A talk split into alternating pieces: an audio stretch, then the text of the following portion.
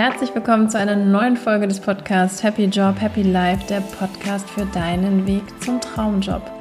Ich bin Svenja Gossing und ja, es ist wirklich meine Leidenschaft, Menschen in ihren Veränderungsprozessen zu begleiten, sei es darum, ein Leben zu ja, managen, organisieren, was ihnen mehr Erfüllung und Balance gibt oder eben auch natürlich einfach den Job oder ihren Lebenstraum zu verwirklichen, der vielleicht in ihnen drin schwebt.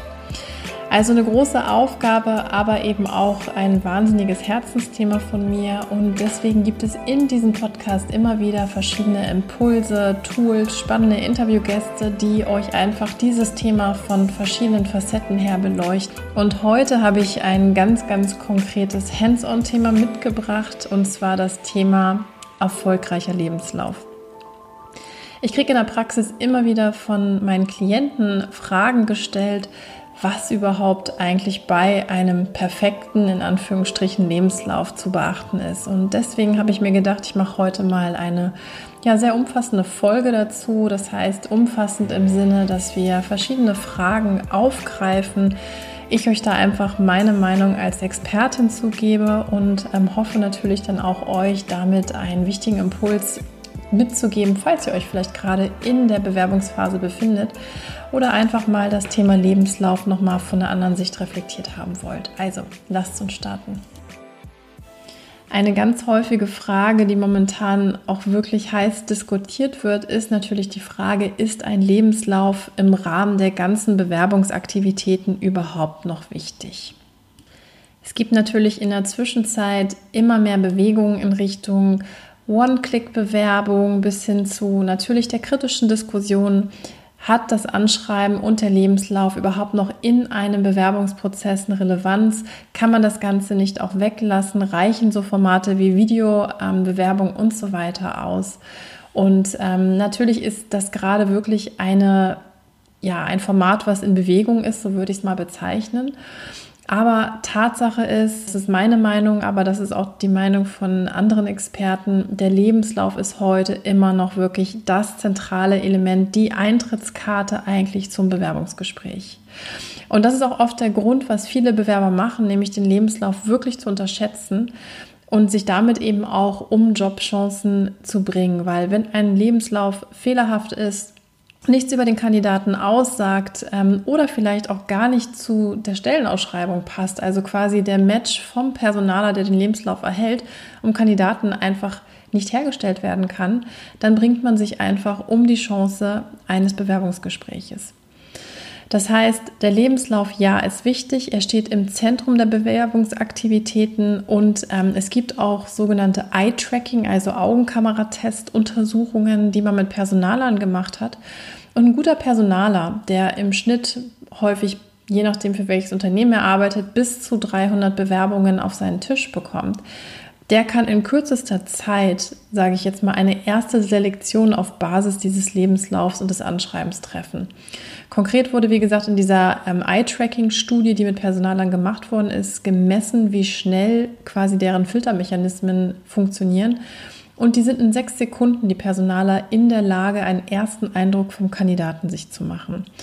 Relevant ist dann natürlich eine klare Struktur, ein gutes Layout und häufig eben auch eine kurze, knappe Zusammenfassung, die schon mal ein bisschen so einen ersten Eindruck des Kandidaten mit rüberbringen.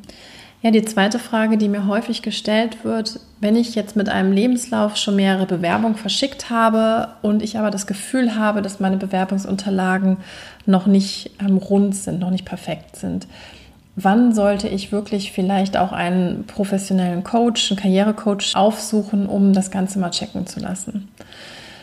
Ja, ich kann euch da am Ende nicht wirklich die Antwort geben. Also sprich, ich persönlich würde immer relativ schnell zu einem Karrierecoach gehen, weil ich einfach glaube, dass das aus meiner Sicht gut investiertes Geld ist. Generell kann man aber sagen, wenn ihr das Gefühl habt, dass eure ganzen Bewerbungsbemühungen, also sprich, ihr verschickt euren Lebenslauf und bekommt nur Absagen, ihr bekommt keine Chance auf ein persönliches Gespräch, würde ich spätestens dann eben wirklich einen Karrierecoach mal aufsuchen oder jemanden, der sich professionell mit solchen Sachen auskennt und einfach mal eine professionelle Meinung zu meinem Lebenslauf einholen zu lassen. weil Hintergrund ist, und da gibt es jetzt auch keine, keine Hausnummer, also beispielsweise, wenn ich jetzt 40 Bewerbungen verschickt habe und überall nur Absagen bekomme. Aber generell kann man sagen, der, wie ich auch eingangs gesagt habe, der Lebenslauf ist die Eintrittskarte zu einem Vorstellungsgespräch. Es können manchmal Sachen sein wie Rechtschreibfehler, ähm, unpassendes Anschreiben, veraltetes Foto, unklares Profil auch häufig, also dass eben der Lebenslauf nicht klar deutlich macht, was euer Können ist und ähm, dass ihr deswegen natürlich damit auch auf keine Resonanz halt stoßt. Und ähm, ich hatte ja vorhin einmal kurz erwähnt, wie kurz und schnell so eine erste Selektion passiert und die muss einfach sitzen. Und da kann es manchmal sinnvoll sein, wirklich die Zeit und das Geld zu investieren, einmal jemanden drüber schauen zu lassen, so dass ihr wisst, okay, mein Lebenslauf ist jetzt einfach professionell. Ja, die dritte Frage, die immer wieder auch gestellt wird, ist das Anschreiben tot? Und das ist so ein bisschen, geht das Hand in Hand mit der ersten Frage, ob der Lebenslauf überhaupt noch wichtig ist. Es gibt in der Zwischenzeit natürlich viele Online-Bewerbungsformulare von Konzernen, von größeren Unternehmen etc., die ein Anschreiben nicht mehr proaktiv abverlangen. Also das hat natürlich auch einen Grund, weil inzwischen die Tendenz immer mehr dahin geht, diesen ganzen Bewerbungsprozess mehr aus Sicht des Bewerbers umzustricken. Also die Zeit, wo wir noch sehr, sehr aufwendig in komplexe Bewerbungsmasken eigentlich das eingefügt haben, was wir im Lebenslauf bereits schon stehen hatten. Diese Zeit passiert wirklich in der Zwischenzeit nur noch sehr selten bei sehr wenigen ähm, Unternehmen und man geht immer mehr dahin, diese One-Click- oder Ein-Click-Bewerbung zu machen. Ich kann euch aber trotzdem immer empfehlen, auch wenn das gefühlt das anstrengendste ist, macht immer ein Anschreiben, weil es gibt einfach immer auch noch Personaler, die sich das Anschreiben sehr gewissenhaft vornehmen, ähm, auch nochmal gucken, was sagt es über euch als Person aus, über euer Profil.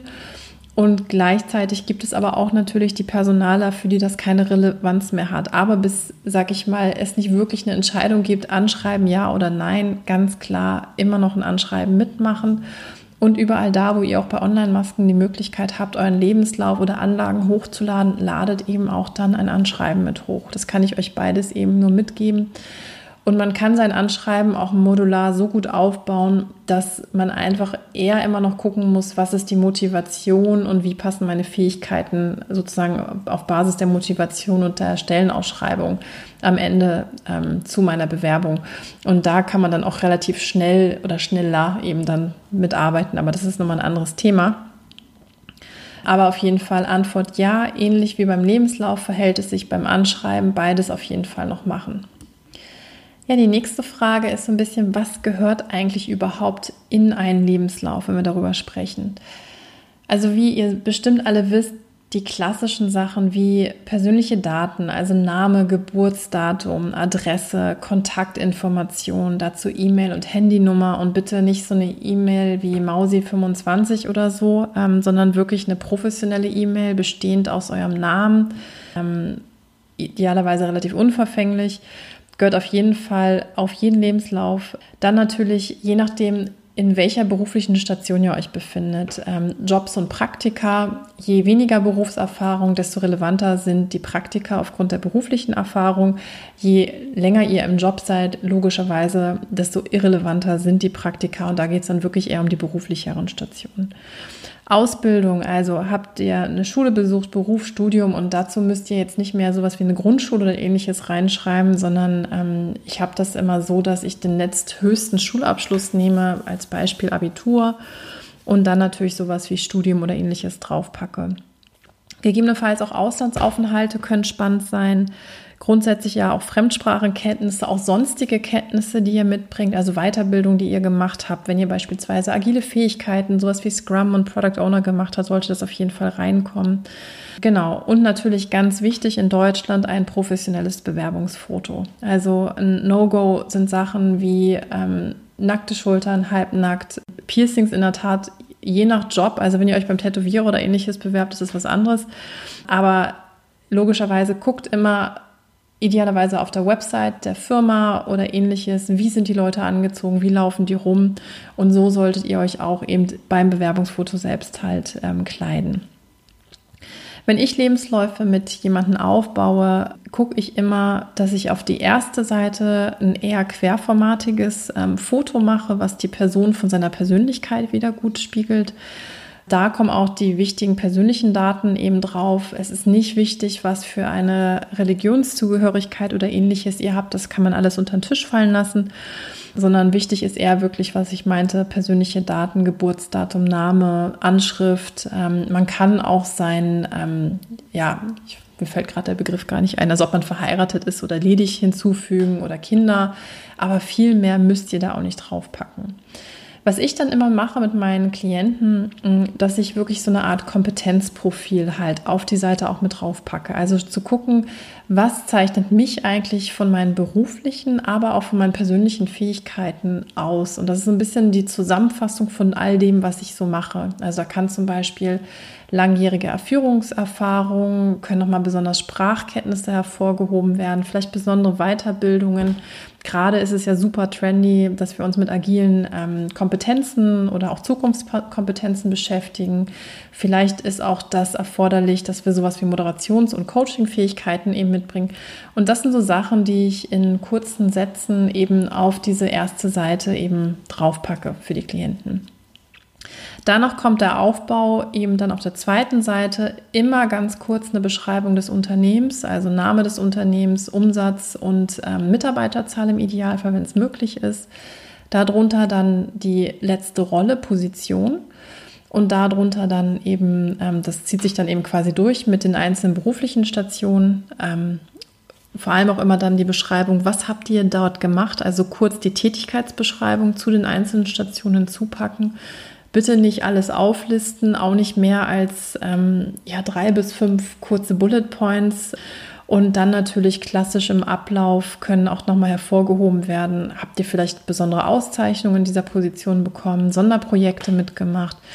Und dann im nächsten Schritt berufliche Weiterbildung, vielleicht noch weitere Zertifizierungen, was war eure Ausbildung und dann eben am Ende eure Interessen. Also quasi erste Seite persönliche Datenkompetenzprofil, dann auf der nächsten Seite eure beruflichen Stationen mit einer Aufgabenbeschreibung kurz und knapp. Dann eben gehe ich meistens auf die beruflichen Weiterbildungen ein, kann manchmal auch ein bisschen variieren, je nachdem, ähm, wer vor mir sitzt. Auf jeden Fall dann als ähm, nächsten Schritt, was war eure Ausbildung, Schule und Studium beispielsweise oder Ausbildung und dann am Ende die Interessen. Das ist so ein klassischer Aufbau. Wichtig ist, auf gar keinen Fall sollte der Lebenslauf mehr als vier Seiten haben. Das liest irgendwann kein Mensch mehr. Und damit klammer ich jetzt auch sowas wie Zeugnisse und, und eben ähnliches halt aus, sondern wirklich euer faktischer Lebenslauf, die Langversion, hat nicht mehr als vier Seiten und sollte vor allem nicht mehr als zwei bis fünf MB, wenn ihr das zum Beispiel auch verschickt per E-Mail beinhalten, weil es kann manchmal sein, wenn ihr Fotos irgendwo professionell habt machen lassen, dass die auf einmal sieben MB sind, also achtet drauf und komprimiert notfalls die Datei. Ja, und vor allem sollte der Schrifttypus eben eine na, renommiertere in Anführungsstrichen Schrift sein, eine gut webbasierte Schrift, sowas wie Areal oder eben auch Times News Roman. Ähm, ich glaube, Verdana ist auch noch eine oder Calibri sind auch noch Schriften, die ihr auf jeden Fall ja problemlos nutzen könnt. Foto hatte ich schon ein bisschen was gesagt. Im Zweifelsfalle guckt immer auf die Website oder eben auch hier hilft ein Netzwerkkontakt manchmal, Ihr müsst euch nicht total bieder anziehen. Also ich finde es auch immer so ein bisschen schwierig, wenn ich dann junge Frauen sehe, die echt aussehen, als ob sie gerade, ähm, keine Ahnung, einen Konfirmationsunterricht hinter sich gebracht haben. Aber es sollte trotzdem halt irgendwie noch adäquat sein. Also zu viel Haut bei Frauen geht nicht, auch kein seitlicher Blick nach oben ähm, und genauso Gleiche zählt auch bei Männern. Und je nachdem, wie konservativ eure Branche ist, sind leider eben Piercings und so weiter halt echt No-Go. Also, aber da bin ich mir sicher, das könnt ihr selber auch gut einschätzen. Was ist es nicht mehr? Ähm, früher gab es auch noch so die Phasen, dass man den Lebenslauf ähm, unterschrieben hat oder sogar handschriftlich abgegeben hat. Das war ganz früher. Ich glaube, das haben wir alle wahrscheinlich nicht mehr erlebt, aber ich glaube, unsere Eltern haben das noch gemacht. Aber es gibt in der Tat auch immer noch einzelne Konzerne. Ich meine sogar, wenn ich mich richtig erinnere, hat das Peak und Kloppenburg mal gemacht, ohne dass ich jetzt was Falsches erzähle. Auf jeden Fall, die haben über die Unterschrift so eine Art Schriftprobe gemacht und das hat man genutzt, um so ein bisschen so ein psychologisches Profil herzustellen. Aber wie gesagt, ihr müsst da nichts mehr unterschreiben. Maximale Unterschrift ist eben auf dem Anschreiben und selbst die kann man ja heutzutage eben einscannen. Die fünfte Frage.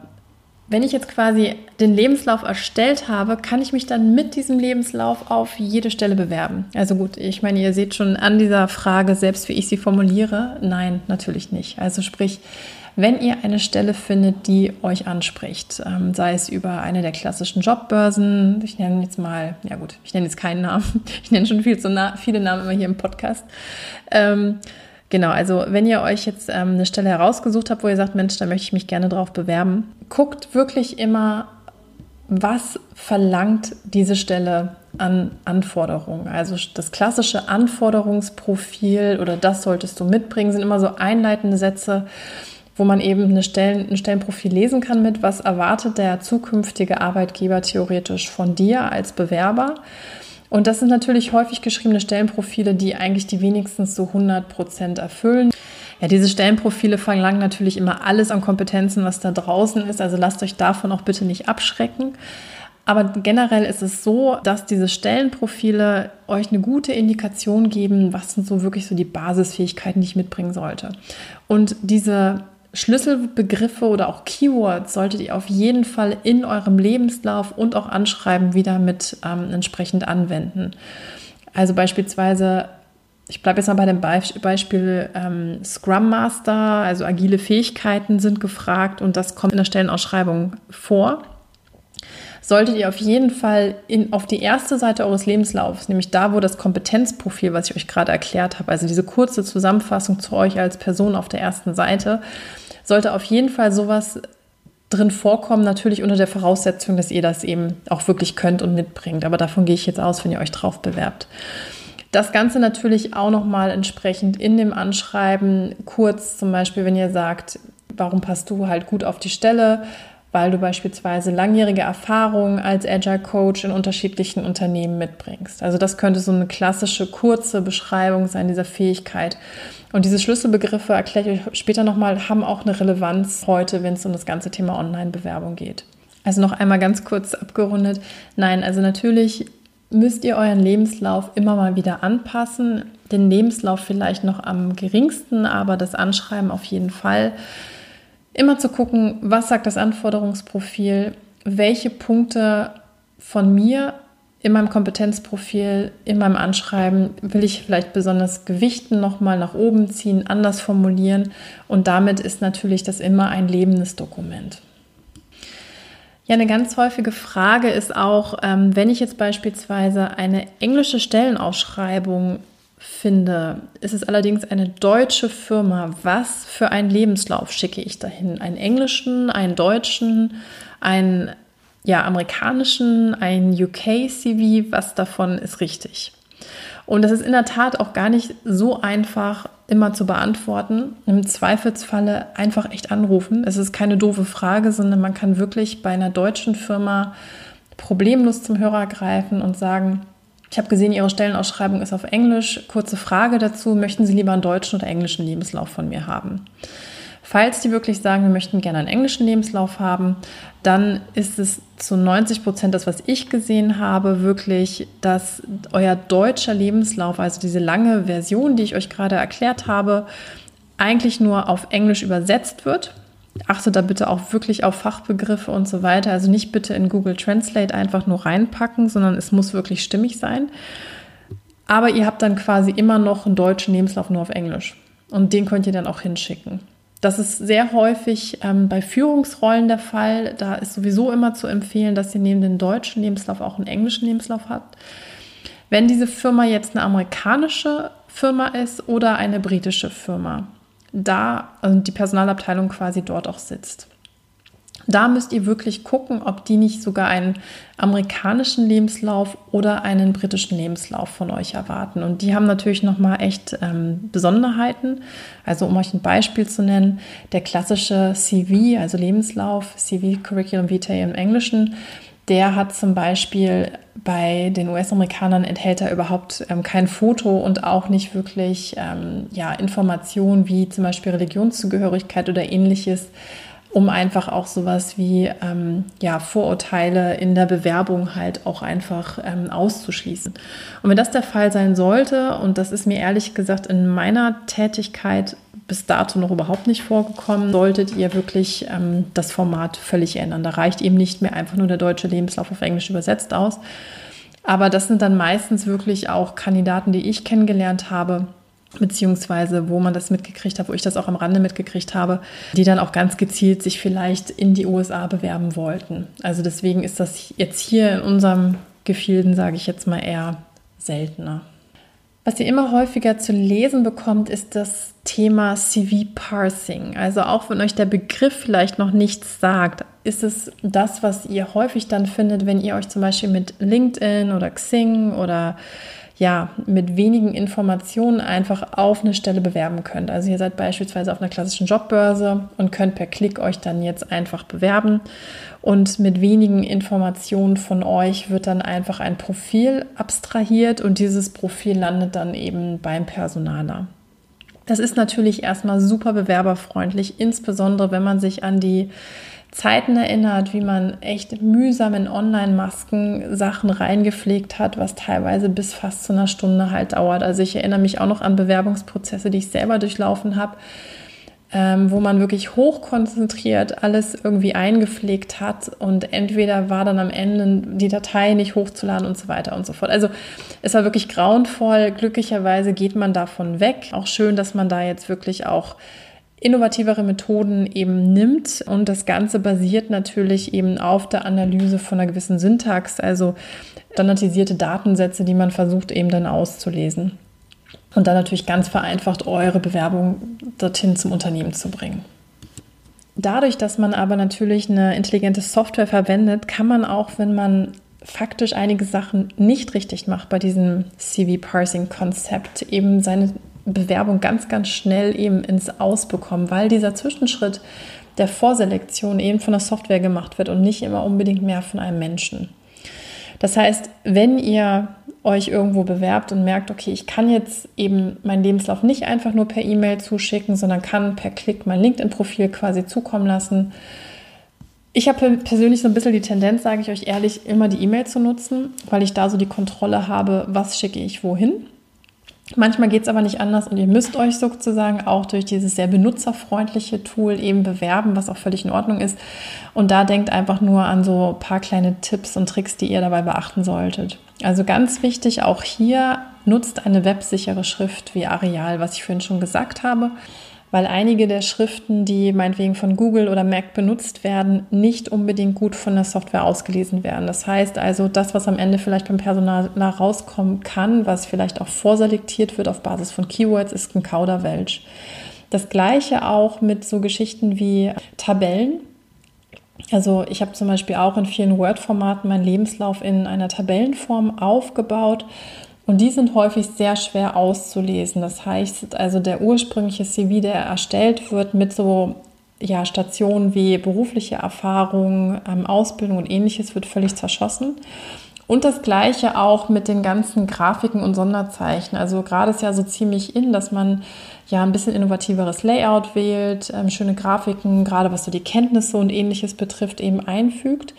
Das sieht vielleicht für das lesende Auge auch immer ganz nett aus, aber auch solche Geschichten ähm, zerschießen euch häufig den Lebenslauf und die Kenntnisse, die ihr dort im Schriftbild angefügt habt oder einfügen wollt, kommen nicht wirklich an.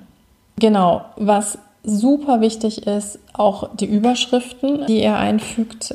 Wenn ihr da zum Beispiel euren CV halt hochladet oder einen Doc, dass ihr wirklich halt auch klare Begrifflichkeiten einfach dafür nutzt. Also beispielsweise nennt Ausbildung Ausbildung und nicht irgendwas anderes oder berufliche Station als ähm, ja, berufliche Erfahrung, also ganz klare Begriffe, weil diese Software teilweise darunter dann ihre Kapitel packt. Also ich kann euch nicht immer im Detail die technische Implikation, warum das euch zerschießt, halt irgendwie geben, aber ich kann euch halt sagen, dass es das macht. Ne? Und deswegen achtet da drauf. Ganz wichtig, weil die Vorselektion über die Software getroffen wird, sind die Keywords. Also da auch nochmal das, was ich vorhin gesagt habe. Schaut euch das Stellenprofil an, schaut euch die Keywords an, packt diese Keywords in eurem Lebenslauf rein, weil das sind wirklich Selektionskriterien, um am Ende in dem Stapel der Auserwählten, die dann vielleicht ein telefonisches Gespräch oder eben auch ein persönliches Gespräch bekommen, halt landen. Also nochmal zusammenfassend, dieses CV-Parsing da, wo ihr wirklich per LinkedIn, per Xing, aber eben auch mit einem sehr einfachen Lebenslauf schnell euch ein Profil erstellen könnt mit Hilfe der Software super, aber achtet da auf einzelne Sachen, die ich euch gerade eben nochmal gesagt habe. Nicht so viel Grafik. Am Ende bleibt wirklich beim relativ schlichten CV klare Überschriften, klar eure Fähigkeiten betonen, die richtigen Keywords angepasst an die Stellenausschreibung. Und ähm, dann habt ihr auch eine gute Chance, da wirklich eben selektiert zu werden.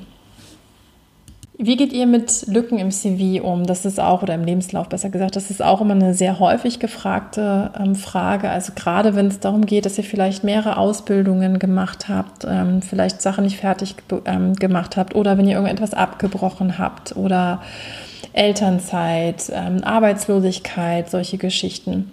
Es kommt natürlich echt immer so ein bisschen auf die Lücke an.